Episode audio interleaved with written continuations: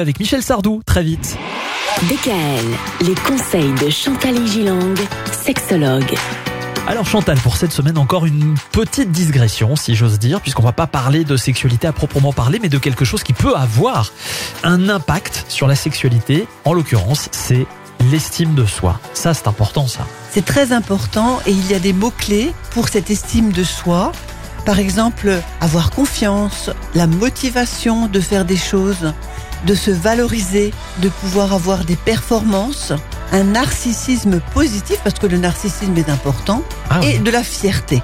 C'est vrai que le narcissisme, quand on parle du mot narcissisme, il est connoté plutôt péjorativement. Oui, mais l'antinarcissisme, finalement, relève souvent de la dépression. Ah. C'est pas bon d'être antinarcissique. Et d'autres mots-clés qui sont davantage négatifs par rapport à cette estime de soi, c'est la jalousie, la compétition, la dévalorisation, le sentiment d'échec, la honte, tout ce qui est lié au complexe, Mhm. par exemple. Ouais.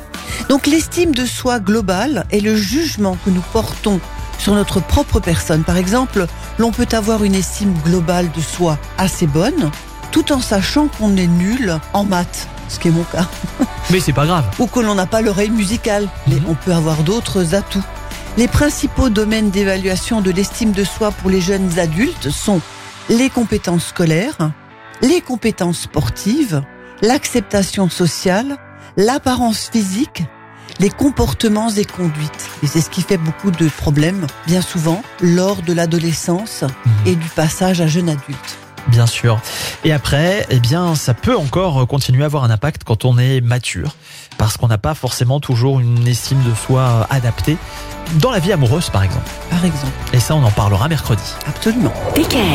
Retrouvez l'ensemble des conseils de DKL sur notre site internet et l'ensemble des plateformes.